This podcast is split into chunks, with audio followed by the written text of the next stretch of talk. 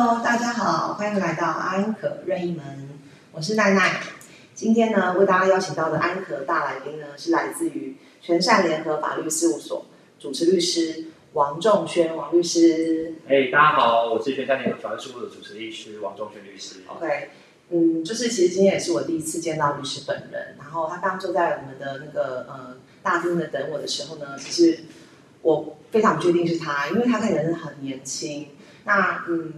我想问看看律师你在嗯这个你的在这个法律呃律师的生涯里面大概的经历，然后你的专长呃哦，好，我经历的话，我差不多已经，我目前已经迈入准备迈入第六年，第六对，第六年的律师生涯。哦对，那我自己的话，之前是在就是事务所受雇，受雇 OK 三年之后，那就是两年，这两年都是我自己出来做这样子。哦，所以两年多以来，现在就是等于自己自己创业，对对，都自己创业是 OK。然后我们事务所在国父纪念馆附近的，哦，那那个捷运就有到，所以如果要咨商的话，咨询的话，哦，其实应该。很快，不会迷对路这样，。而且应该现在也都有像一些线上的服务吧，就是可能呃加你们的呃 Line 或者是你们的 Facebook 就可以我先们会回答一些简单的问题。了解了解。好，那所以呃年轻有为的王律师呢，今天为什么会邀请到他呢？我们知道在去年年底的时候，有一波这个艺人名人的离婚潮。嗯那呃，其实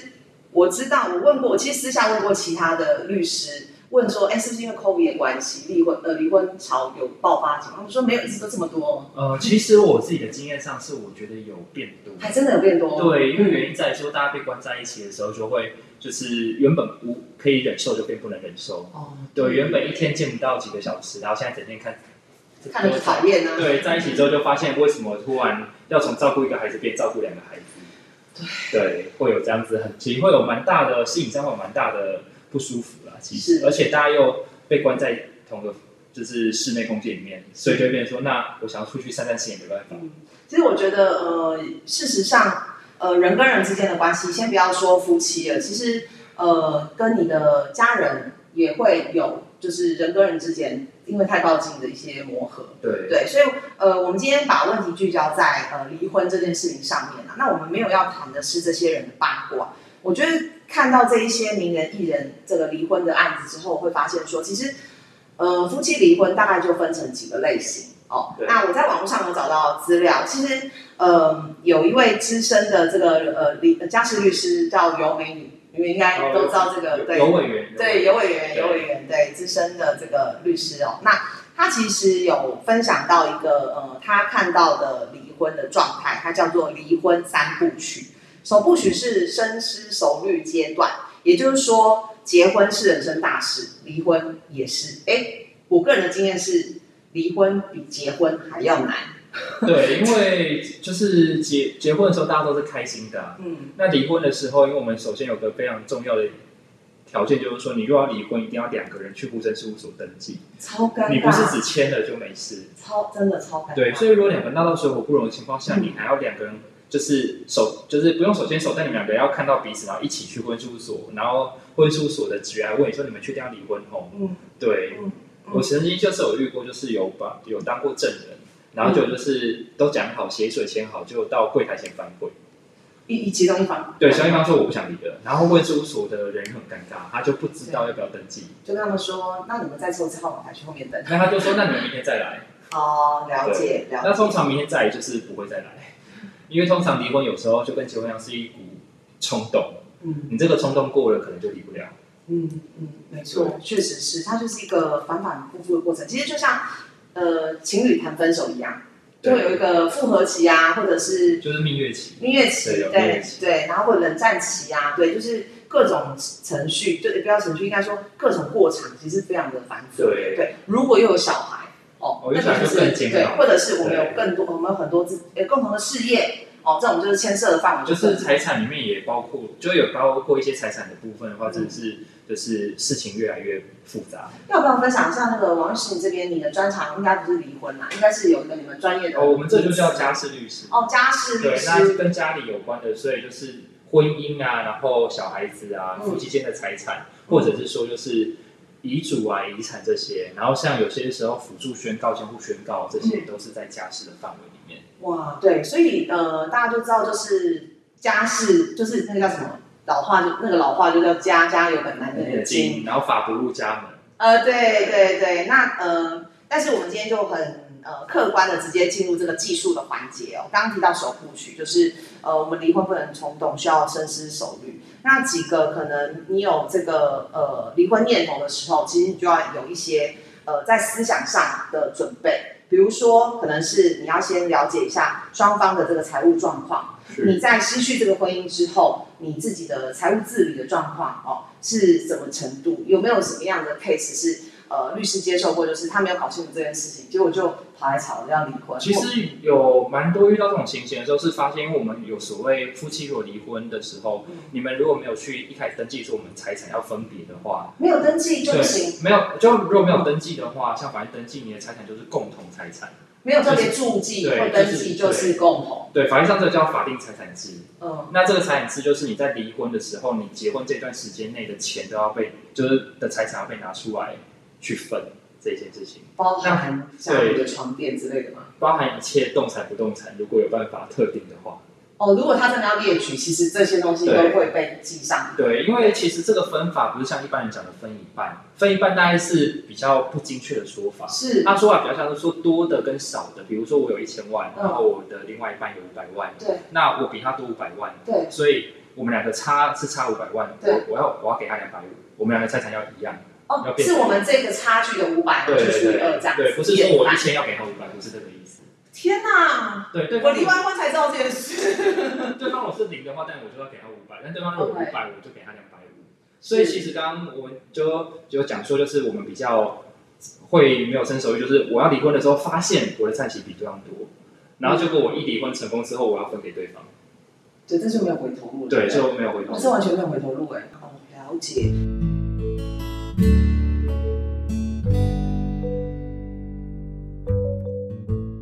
还有还有没有一种，就是我常比较常听到是说，呃，比如说他是家庭主妇，对。对，像之前李静蕾，他好像是没有跟法院提起诉讼，他们算是协协议，他们说是协议，他们算是协议，对对。那所以其实呃，像这样子，他没有，他可能呃婚后并没有的任何自己的收入，对对。那这样子的个案你有遇过吗？那你其实这样子的状态，你怎么样建议他？其实这种家庭主妇的状况其实是不少的。嗯，对。那如果是因为就是有时候真的就是一方在外面打拼，然后另外一方在家里面很努力的顾小孩跟操持家务，是。所以这种时候我们也会认为，因为这种时候最容易就是他自己名下可能是没有财产的。嗯。对。那另外一方可能就会说他对于家庭的收入是没有贡献的。嗯。但其实，在法律上有认定说这个。你在家里面就是照顾小孩，这些也也是你为家庭劳心劳力的一部分，它是可以被评价为就是有所谓的就是薪资收入这样子。对，因为如果你你你请别人来带，你要付对保姆费啊，然后或者说就是请那个清洁打扫也是这些费用，所以都会认定他对家里面是有贡献的，所以你的财产必须要分一半。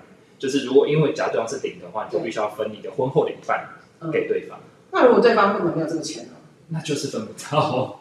那就是他他是零就是零，对，不会像是在在不会，借钱，而且我们这个财产分法都是以婚后去看，所以他结婚之前有多少钱不重要，他是婚后，比如说我们结，他是婚前就是有三千万的房地产，他婚后负债一百万，那就是他的财产就是负债一百万。所以就像是你今天以为你嫁给一个富二代，那个，但他富二代是他还没跟你结婚之前的事实。所以，如果他的那些财产都是登记在他名下，那就跟你们离婚没关系。对。可是，如果今天你你们真的走入婚姻之后，他在买车买房登记在你名下，或他名下，你都可以分一半。呃，原则上这个有趣的点就是，如果是买在我名下的话，很多人会主张是他是送我，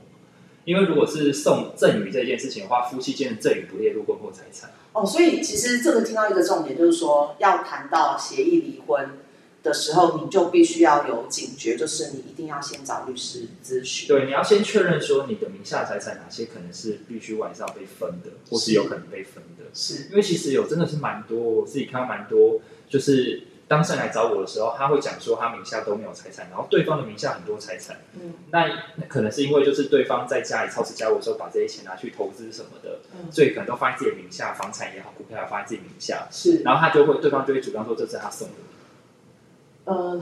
懂懂懂。对，就会主张说，哎，这是那个先生说好，就是那个钱，郭太太说好说，就是赚的钱要把这些钱拿来买房子，放在我名下。哦，了解。对，所以只要是赠与，一律都不算在夫妻财产里面。也就是说，如果就是你婚后财产有一间房子是一千万的，嗯过户到太太名下被认定是赠与的话，这一千万就是太太的，哦完全不用被拿出来分，即便他是婚后拿到的。OK，好，所以呃，这个还还讲的很粗浅的，因为事实上我自己离过婚，我知道那个情况其实有非常多种是，而且说法跟被认定其实是可以透过律师的专业去帮我们做一个厘清。对，到底是不是送的这个事情是很很有争议可以去谈的。是，所以他的呃去咨询律师的时间点，应该很可能更有可能的是你在有这样的想法，在首部曲的时候，第一部曲的时候，对就是你就要先去咨询。对，就是发现好像婚姻走不下去的时候，对可能要做一点决定，准备做决定的时候，可能就要跟，因为这个时候也会谈到说，到底你们的发生事情足不足够离婚？足不足以离协议呢？对达到协议的话，因为协议有时候多多少少还是会跟着法律的方式走，哦所以如果两个从头到尾就因因为最常发生的就是很多当事人来找我们的时候，发现就是我们找我们的一定都想离的嘛，比较多，对啊对啊但对方他们不想离，嗯，对，那他就就会觉得说，对方就会觉得说没有他什么错都没有犯，为什么要离婚？嗯，对，那其实有时候协议上就不好谈。因为如果我完全觉得我没有错，那我会觉得是你对不起我的话，嗯那可能就是你要付的代价就比较多。OK，我就不会轻易放你走。其实我们看到很多我们的对照都是这种感觉。了解。所以呃，真的要超前部署，就是对讲到离婚这件事情，你可以超前部署。那当然就是说，在走到要咨询律师之前，如果真的还可以的话，对，可以先去夫妻先先去做一些心理咨商啊，或对者是婚这个姻其实很咨询这样子。对对，因为呃，能够好好的说再见哦，是比起要进到法律程序来的来的呃最重要的一步。对，因为你唯有能够好好说再见，你才会好好的去讨论，客观比较冷静的去讨论，就是对双方都可以好聚好散的的这个方案啊，或者是透过律师的协助，然后有一个比较公平的一个分配。那我们知道，就是说，像虽然那个呃蕾蕾他们没有走进这个，他们是属于协协协议议，对。那我们知道他们后来也上演了一些，比如说小孩的探视啊、小孩的抚养费啊这些的讨论。所以我们在我在网络上面有先搜寻到，就是关于我们要开始探讨协议内容的时候，会有几个呃，我们一定需要先去思考过的哦。那比如说第一个，如果你是有子女，那就子女就想包含包含就是子女的呃监护权。那这个部分有没有什么是律师觉得可以提醒我们的？我觉得这是监护权部分，大家可能要理清一个东西，是我们法律上来讲，就是监护权跟侵权这件事情，基本上等号就是亲子的亲，嗯，对侵权，然后但它跟主要照顾者是不一样的。嗯，对，因为侵权，我们都会讲说，那是帮子女决定一些重大事项，例如说开户啊、出国或是户籍这些，这些是侵权人的决定的。但主要照顾者就是原则上孩子跟谁的相处的时间比较多，住在谁家比较多，我们叫主要照顾者。哦，所以很长时候可能是共同的监护或共同侵权，但是主要照顾者是妈妈或爸爸对，一方这样子去处理。是，所以呃，应该是说不要以为说他是主要照顾者，他就是等于是侵权。对，应该这么讲，就是在谈协议的时候，其实对孩子的，就是对孩子来说，爸妈都是他的亲人，都是他的很重要的人，所以不要认为说孩子只要在对方那边，你就没有跟孩子相处。那如果没有特别注明说侵权者是是爸爸或妈妈的话？通常来讲，如果没有特别注明侵权是谁的话，那就是共同。哦，好对，OK，那这一题就先呃到这边，因为我们知道各种状况都非常的对对，非常离奇这样子。那呃，那接着就会跟另外一个跟子女有关，就是子女的探视权。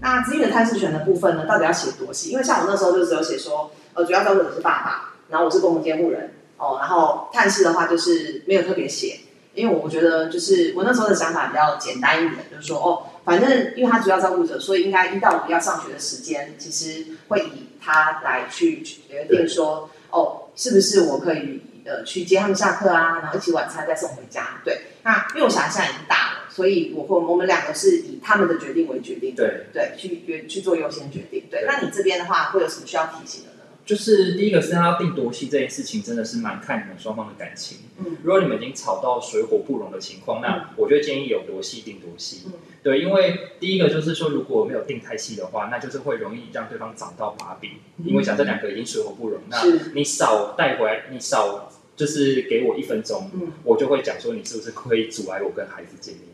哦，对，其实这种非常多，就是晚一个一一十分钟都会讲说你是不是顾小孩子就要抢走不让他回来。嗯对，这种冲突其实是很多的。，OK，对，所以你定有多就定多期，像像例如说，我们就是最因为现在快过年了嘛，是那其实就是，请问除夕的到初二的时候是在谁那边？对初三到初五谁那边？对，然后请问是就是奇数年、偶数年谁要先？还有分奇数年、偶数年，因为有时候我们在谈离婚协议的时候是，比如说今年是一百一十一年的农历年，是。对，那这就是奇数年。嗯。对，但可能就是他们协议了很长一段时间，所以会认为说，哎，那今年我就要先，但是对方讲不对，我要先，所以两个就会这样子争很久。哦。然后另外一个就是包括几点到几点，这很重要，嗯。因为比如说有些定可能定几点对，有些定上午九点，嗯那可能就会说，哎，可是孩子会觉得说上午九点有点就是孩子没起来，哦，哎对耶，因那为像我就会觉得说，没有你小孩九点一定要送回来，对因为他觉得八点要上回去，对对对，没错，就会有这样子的情况。那有时候也讲，哎，那不用啊，那我把他送到，我隔天把他送到上学的地方就好了，那就我就可以晚一点带之类大家标。准不一样，对，大家标准其实差不多，所以你几点到几点一定要讲清楚。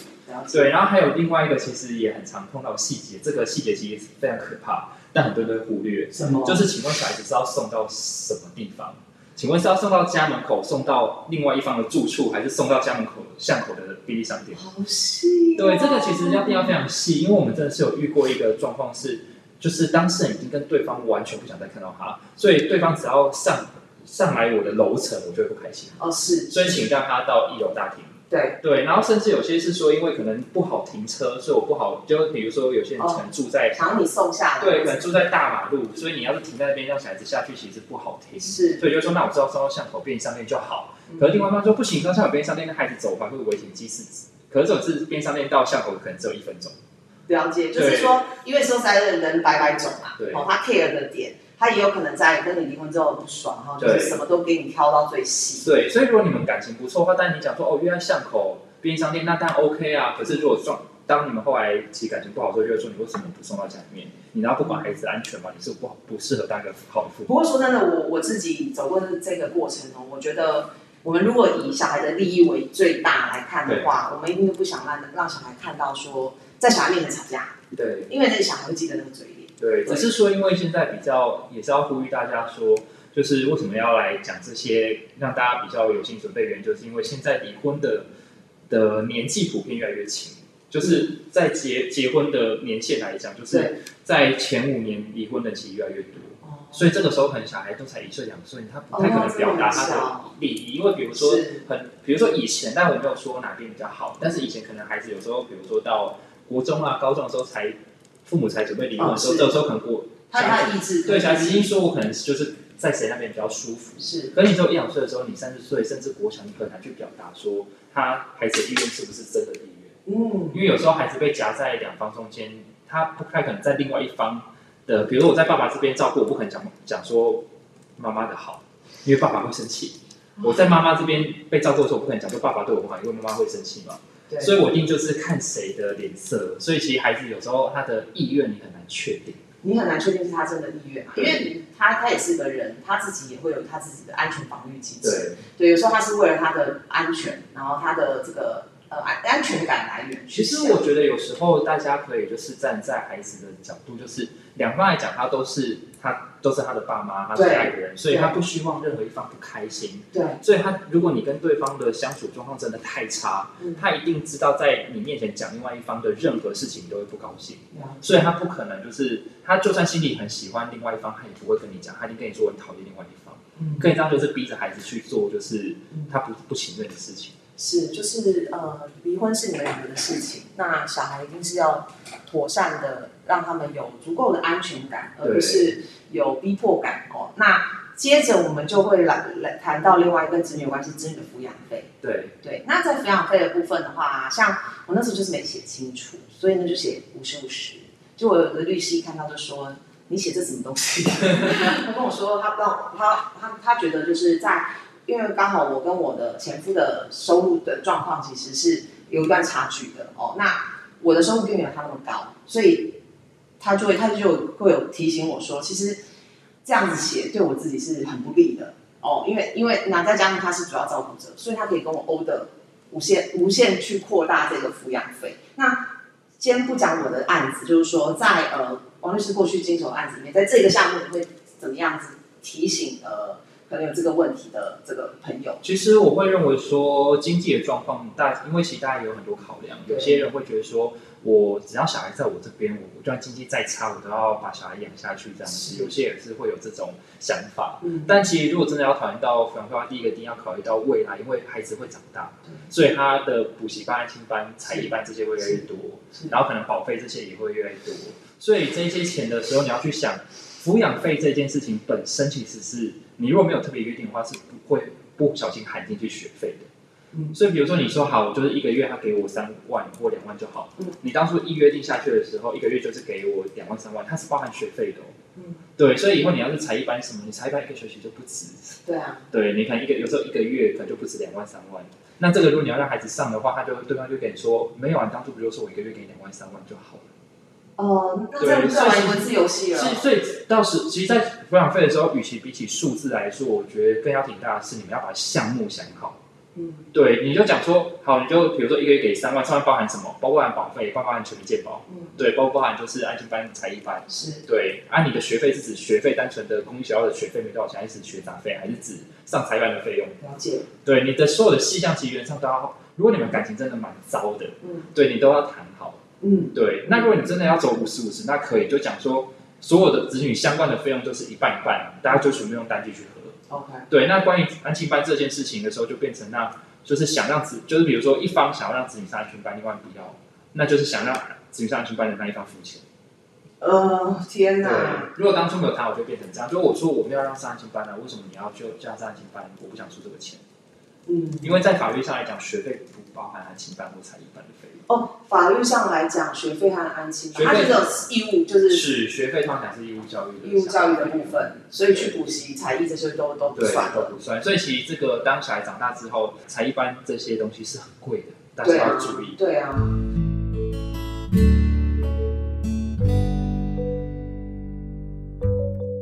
那想要再问一下，就是下一个部分，就是呃财产。这个这个没办法，这是一个刚需啊，就是说，呃，你一定会想要知道，因为有的人可能没有子女，他前面这三题他没有问题，那接着就会是财产的哦。所以财产刚刚除了律师有一开始有提到这个财产一半的概念之外，呃，我想聊一下说，如果对方有负债，那这个跟我们会有关系吗？还是没有？我们就切就切掉。没有，因为在法律上面来讲，当你夫妻那个婚后财产算的那一瞬间，就你们要离婚的时候，你那个负债就等于零，零级零以下就是零。哦，了解了解，所以呃，负债还是你的你自己的事情。是，可是我是因为我们一起开一间公司，然后负债。我们原则上负债，如果一起开一间负债，那就看那个负债归在谁身上了。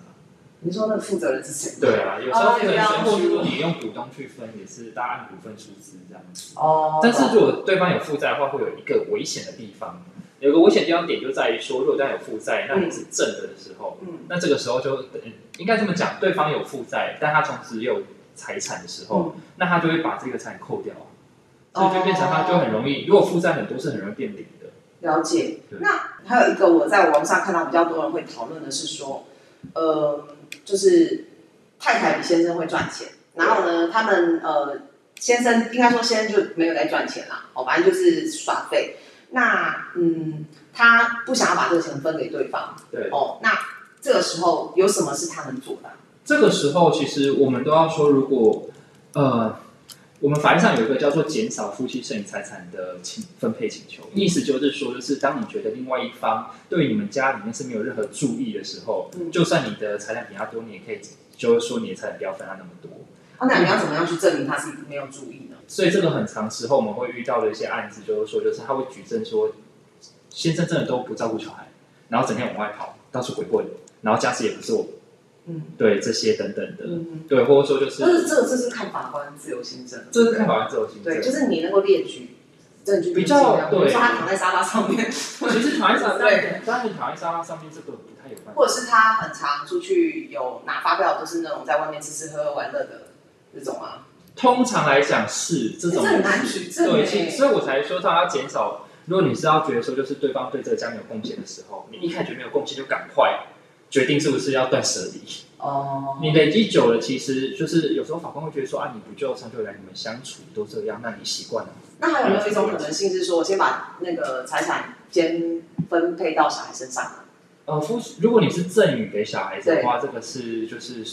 原则上是正当的理由啦。OK，对，那你当然那就扣掉了，对不对？对，但是其实就有赠与税的问题，这是第一个。然后第二是你赠与税的额度每年也只有点，目前已经就调整变两百四，两百四十四，OK，对，两百四十四。好，那所以这个东西就是真的状况要更复杂，所以还是需要透过呃律师，我自己自己走过来，我会觉得说这钱不能省啊，真的不能省，因为你省下来你要裂开够卡断掉，对，真的真的，所以呃，当然就是请律师之前深思熟虑这件事情，其实应该说离婚有离婚想法到实践，到真的坐下来谈协议的时候，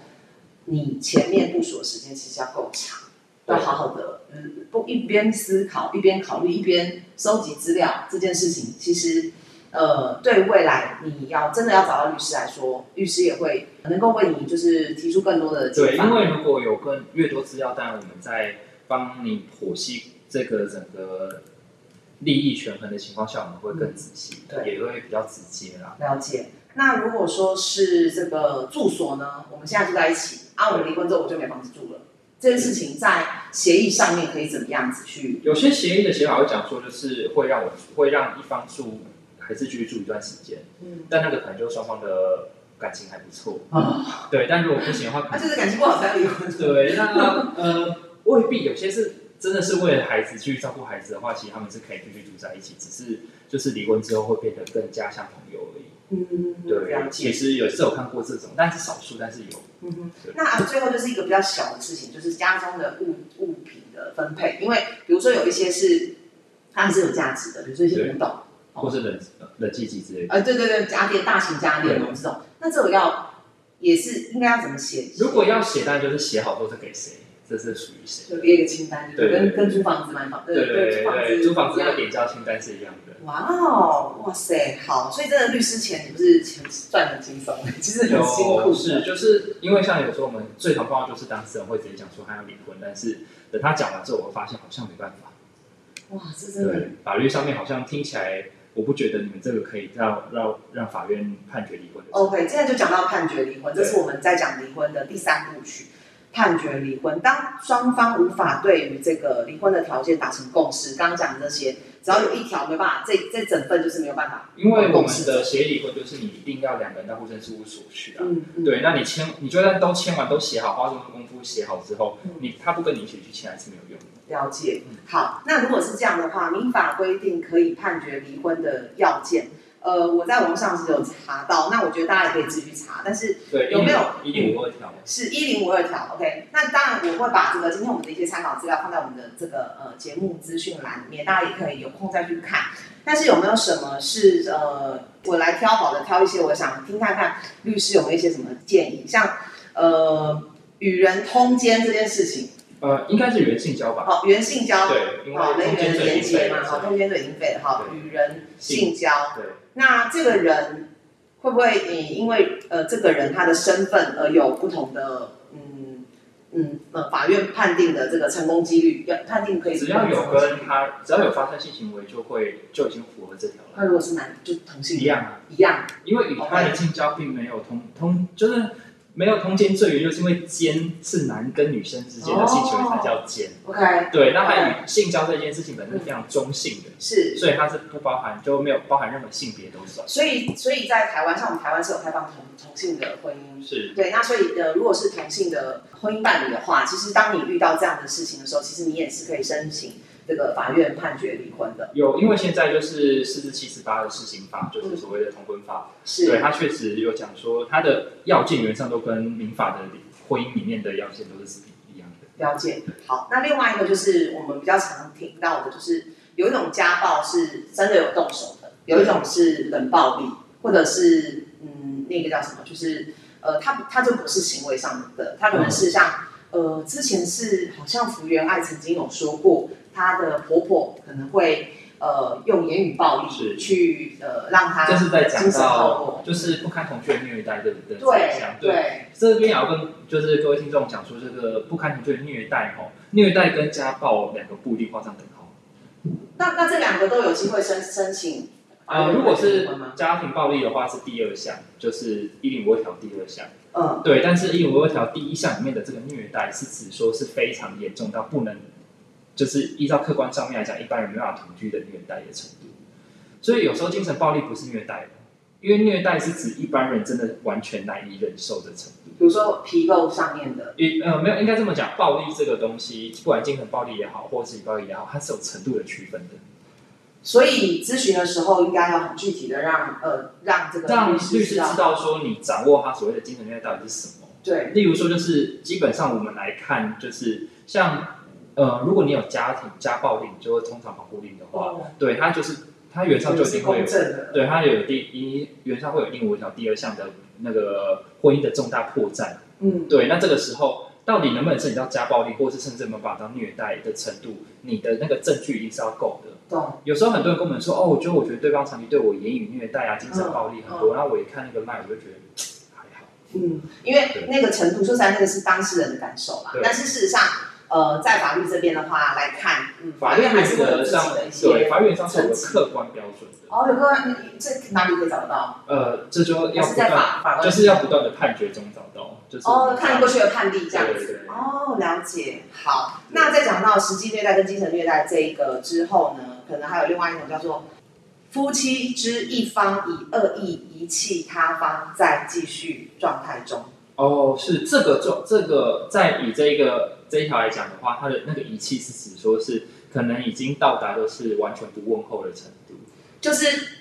放飞自我，然后不知道人去哪。对对对，然后完全没有善尽家庭的义务这样子。哦，哎，这个人家是孤位，孤位的那个爸爸，他暂时离家出走，不叫遗弃。就是他离家出走说，我想要呃离开一下，抽离一下这种，就是还是有有给你一些讯息的这种就不算。对，那那遗弃的时间要多久才能算？原则上来讲，就是哎，这就是自由行政的部分。就法官自由行政，法官自由行政部分。但原则上来讲，就是也真的是要到一定的年限吧。比如说小孩子大学毕业，然后这个过程中你都没有参与，对，我们就可以去诉请说这个项目。到大学毕业可能太久了。对，有这种遇到这种人真的是。对，但通常来讲，就是可能到一两年、两三年这个程度，其实可能就到这样子的程度。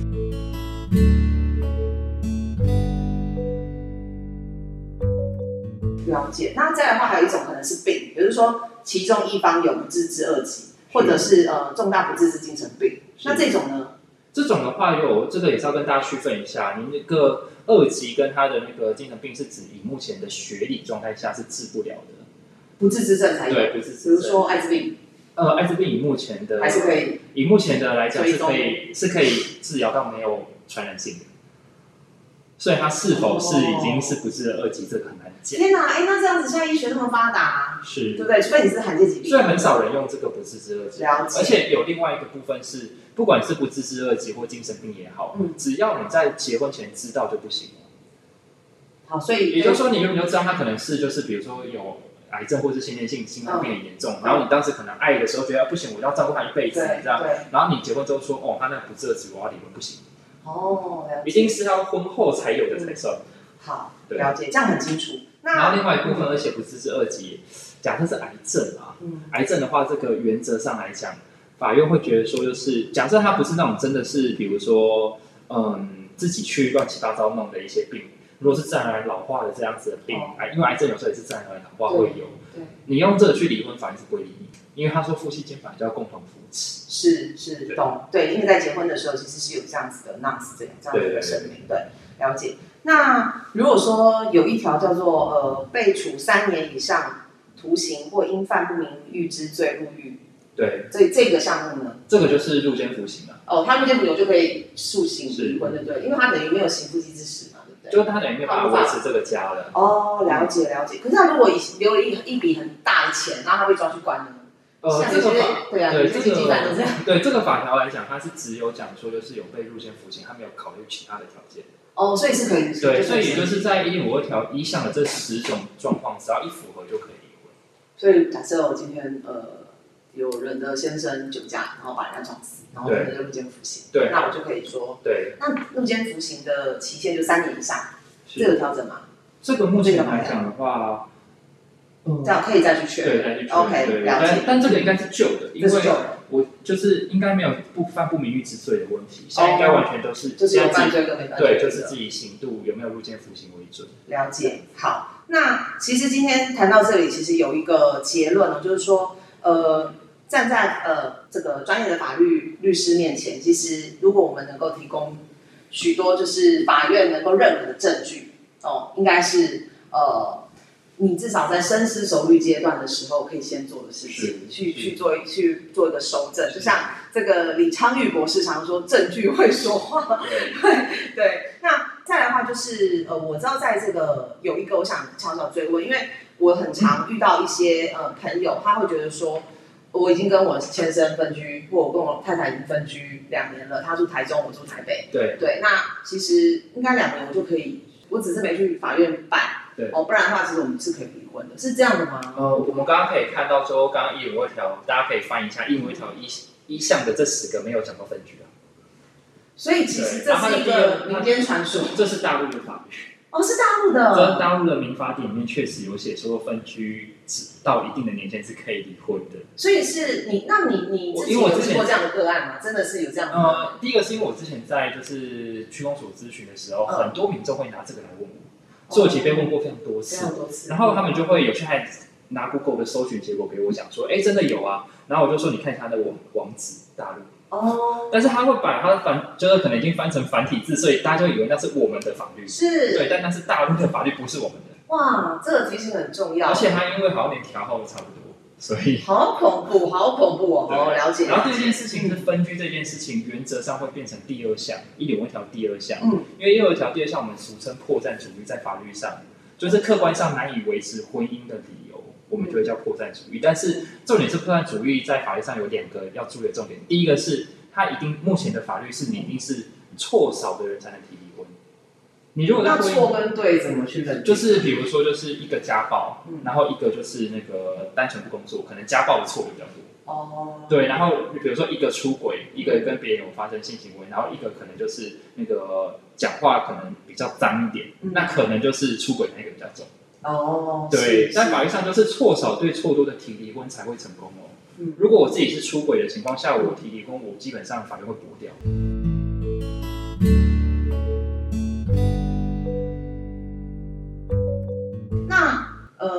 到现在的话呢，我们最后想问律师一个问题，就是说，到底是协议离婚比较好，还是请求判决离婚比较好？我自己的想法当然都是认为说可以协议离婚就协议离嗯。婚，因为其实那个判如果要走裁判离婚的话，跟大家讲，通常裁判离婚如果你就打到最后，意思就是过程中，因为我们裁判离婚在法院上面来讲都会有个调解程序，你就是有个大家俗称潜规则要调两次啦，懂对，出来谈两次，你见还见不到法官，可能是法院的委员，你到一个公共场合，就有个第三人的场合大家谈。像那个家事法庭，对对，家事法庭都是这样子。你原上如就是假设你调解都不成立，嗯一路打到就最后，是最少要花可能至少半年算快。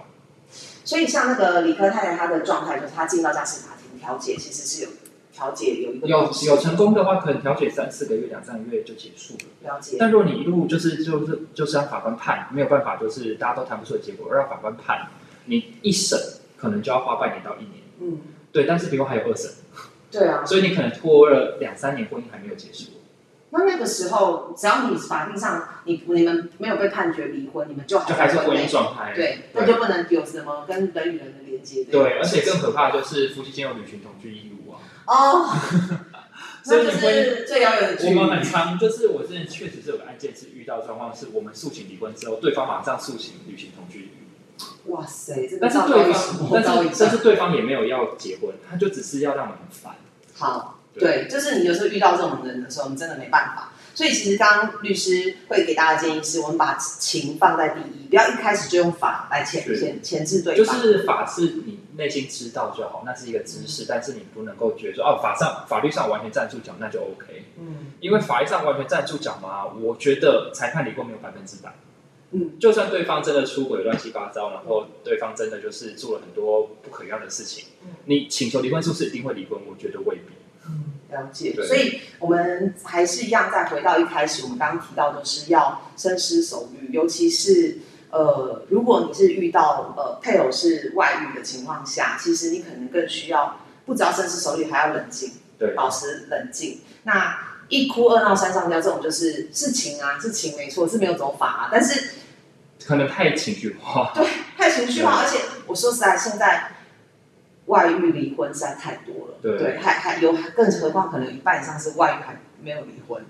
对，就是你可能走不出这个我。们这个剧有时候有一些不完不就是内部消息，但是还没有，因为大家原上不一定会诚实讲。对根据我们自己的一些探听之下，基本上离婚会走到离婚这一件事情，大概可能七成都跟外遇有关系。真的吗？那但是这个外遇不代表跟人家有发生性行为，因为我们现在侵害配偶权，民法上侵害配偶权嗯，它不以发生性行为为要件哦，它是只要你有不正当的男女交往关系就算，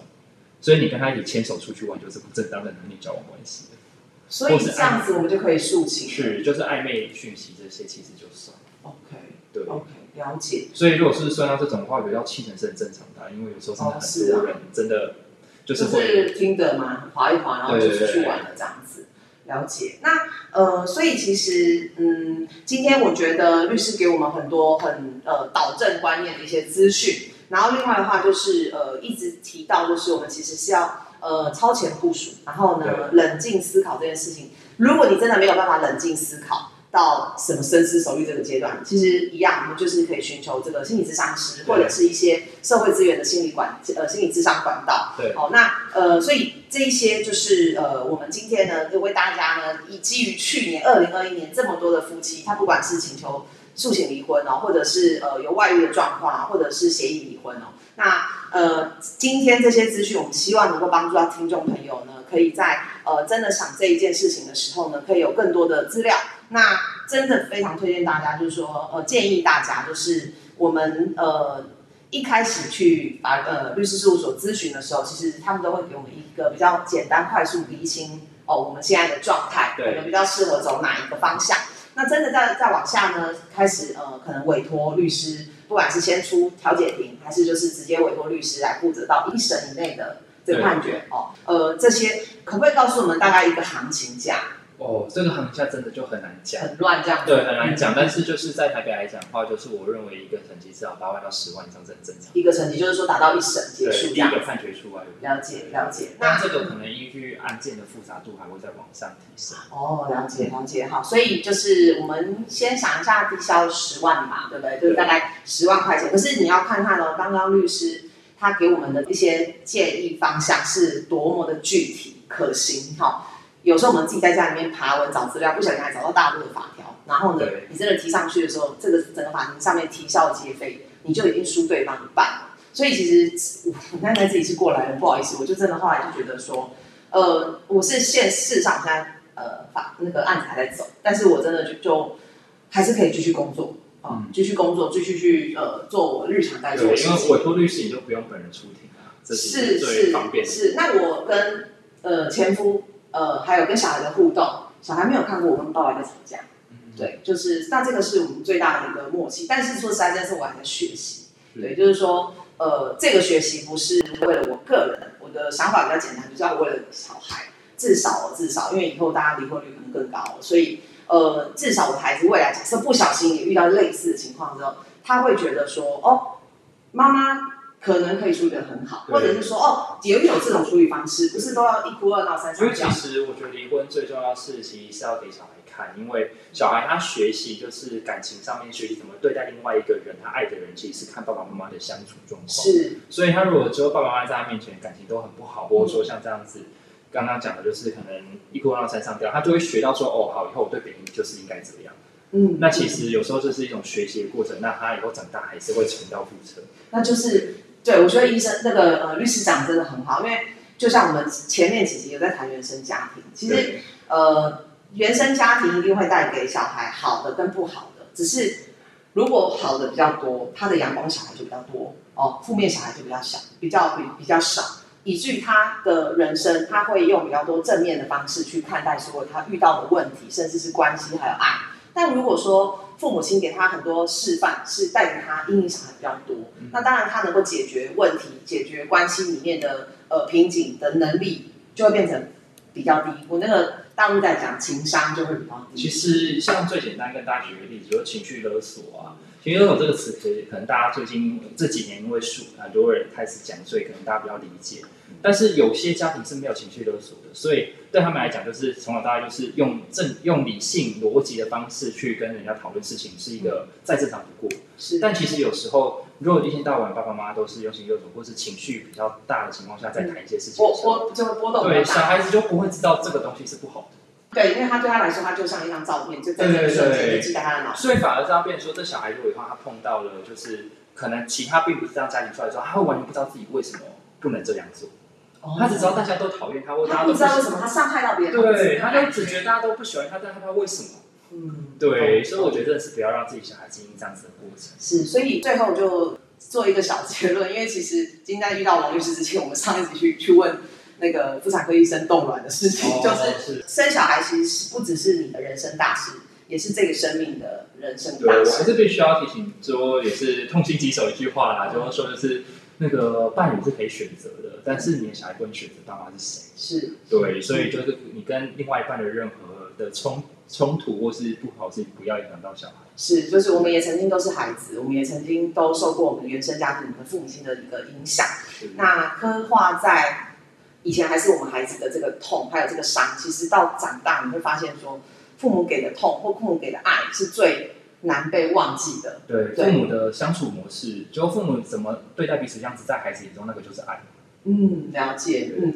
今今天的这个王律师很棒哦，他不止就是告诉大家这个法律相关的专业知识之外呢，他也试图的去用比较感性的态度去疗愈这些想要离婚或者是为人父母，在婚姻中又有呃冲突的这个父母亲，可能可以有其他的相处方式或者是解决。那呃，最有趣的就是我想最后分享一下，就是王律师其实有跟我们前一位心理咨商师拥抱心理咨商所的所长，他们一起呃跨界合作，在这个拥抱心理咨商所的脸书上面，他们其实是会做一些直播的活动，我们会针对一些就是大家的议题，是。像比如说我们就是最近快过年了，所以我们就会去录过年的时候怎么样在吃年夜饭的时候不争吵、不争执，是。完整的过完顺顺顺利利的，就是回。活家回娘家大作战，了解，对，这这就就是原生家庭的议题。你要回到你的原生家庭，在过年的时候，好，那所以其实我觉得这很有趣。刚刚一开始的时候跟王律师聊，他就说，哦，我们常常就是心理咨商所的客人，我送过来，然后我们再送回去，然后再送过来，就是他其实是同时需要被进行去去处理的。你有情绪的部分，情绪好了，你才能够好好的。呃，在法律上面往下面去发展，发展成有利于你想要达到的目标。对对，那更好的事情当然就是说，呃，一觉得婚姻不太对劲的时候，就可以有呃去寻求一些帮助。对，因为其实大家就是离婚只是暂时的，但未来还是得走。我们就算撇开小孩部分来看，你还是可能有下一段感情。那你要怎么样防止下一段感情可能再重蹈覆辙？那你可能就是这段感情这一段离婚过程中，可能就要处理好，包括自己的心境。自己的心情，就是你怎么样在离婚之后好好跟自己相处。可能你是没你们是没有小孩，但是你怎么重新面对一个